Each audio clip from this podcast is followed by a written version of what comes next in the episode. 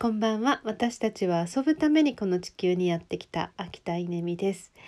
えー、っとですね。まだちょっと心が震えていてですね。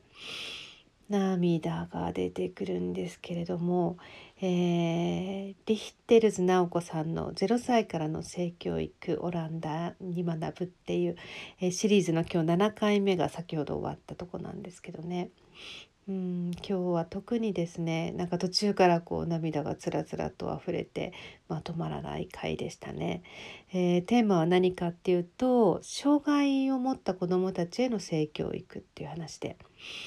うんまあいろんな意味でこう障害を持ってる子どもたちってあのリスクが高い、えー、性暴力を受けやすい、まあ、その被害者になりやすいっていう、まあ、そういう側面があってすごく大事なんですよね。守る、えー、自分で自分を守れるようにこう教育するってすごく大事だっていうところから、えー、具体的にこう障害のタイプに分けて、えー、と学び方が違うとかですね。いやよくできてる。そしてもう進んでる。いやーなんだろうな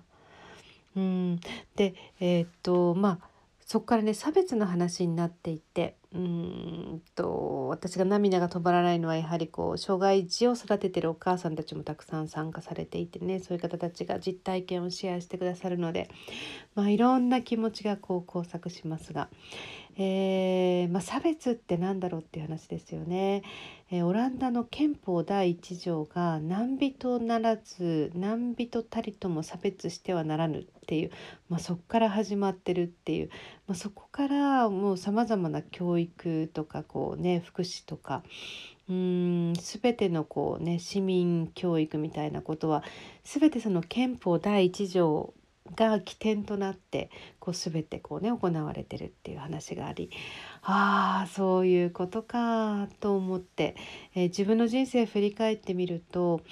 うん私はね障害者をもちろん差別差別するつもりっていうのはさらさらもちろんないですよ。ないんだけどもえー、っと触れてこなかったうん私の周りにいなかったし自分から近づいていかなかった世界っていうのかな。うん。まあ自分でね会社を起こして障害者を雇おうと思ったことがあるかっていうと正直ないですしね。そうね。